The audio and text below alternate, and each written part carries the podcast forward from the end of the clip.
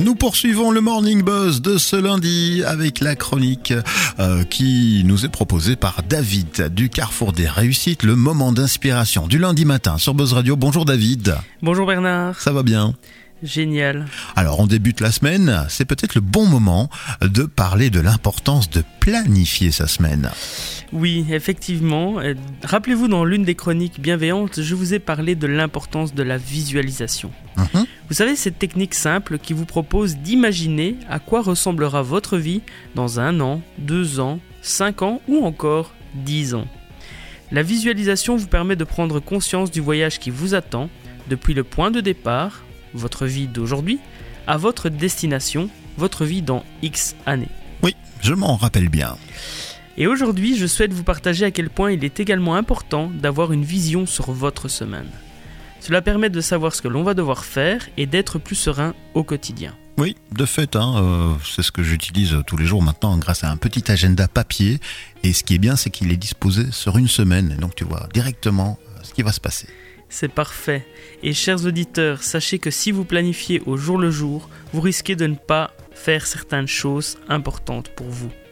Soit parce que vous allez oublier de les réaliser, car vous n'y pensez pas en pleine semaine, parce que vous êtes en rush, vous êtes trop occupé, Mhm. soit parce que vous aurez le sentiment de ne pas avoir assez de temps pour le faire, et ce qui va engendrer du stress et peut-être des conflits avec vos proches. Et donc, pour éviter cela, tu nous conseilles de planifier nos semaines à l'avance, évidemment.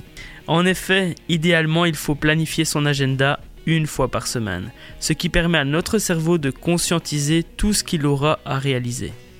Chaque jour, nous pouvons ainsi adapter notre agenda et réaliser de plus en plus de choses.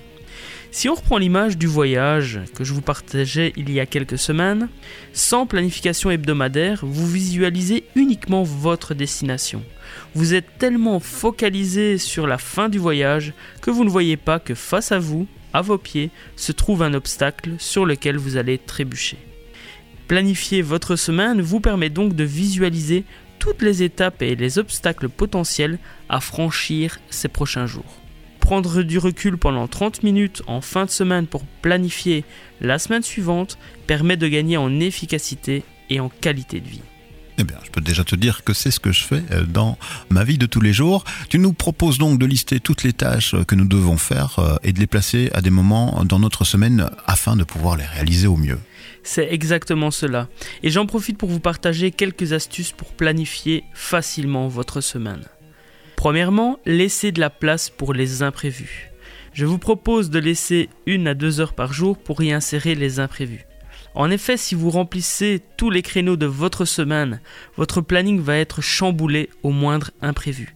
A l'inverse, si vous laissez des plages horaires libres, vous serez serein car vous savez que vous pouvez insérer les imprévus et peut-être même réaliser des tâches bonus pendant ces créneaux libres. Deuxièmement, regroupez les tâches similaires. Comme vous le verrez en détail dans une prochaine chronique, notre cerveau a besoin d'environ 15 minutes pour être pleinement concentré sur une tâche. Il est donc intéressant de regrouper les tâches similaires pour être plus efficace. Par exemple, si vous devez passer des appels téléphoniques, regroupez tous les appels au même moment. Le plus difficile, ce sera le premier appel. Les autres vous paraîtront simples. Troisièmement, regroupez les rendez-vous par lieu géographique. Si vous devez vous déplacer pour des rendez-vous, je vous propose de rassembler ceux-ci au même endroit afin d'être plus serein.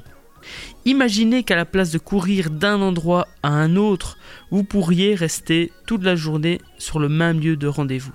Cela vous évite donc la course folle, vous fera économiser de l'essence et limitera les risques d'accident.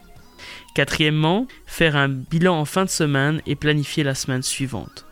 En fin de semaine, reprenez votre planning, regardez toutes les belles réalisations que vous avez faites, fêtez vos succès et profitez-en. Et prenez ensuite 5 minutes pour planifier la semaine suivante. Chers auditeurs, rappelez-vous que si chaque jour vous réalisez 3 actions qui vous rapprochent de votre destination, vous l'atteindrez quoi qu'il arrive. Et oui, je confirme. La planification, quoi qu'il arrive, bah, je l'utilise, hein, notamment, bah, je viens d'entendre qu'on devait regrouper euh, les appels téléphoniques au même moment. Moi, j'en profite quand je suis sur la route, avec le car kit évidemment, mais c'est là que je suis quelque part dans un bureau virtuel, coincé dans la circulation. C'est le bon moment pour le faire. Merci David pour ce moment d'inspiration du lundi. Avec grand plaisir. La chronique qui nous donne de bonnes idées pour mieux planifier euh, toutes nos activités et alors, vivre plus heureux de manière un peu plus apaisée. Rendez-vous la semaine prochaine. À la semaine prochaine. Avec grand plaisir. Et puis pour le reste, c'est la musique, hein, tu le sais. Hein. le Morning Buzz s'arrête pour des chroniques, mais on adore écouter le son pop rock sur nos antennes, qui est de retour d'ailleurs là tout de suite.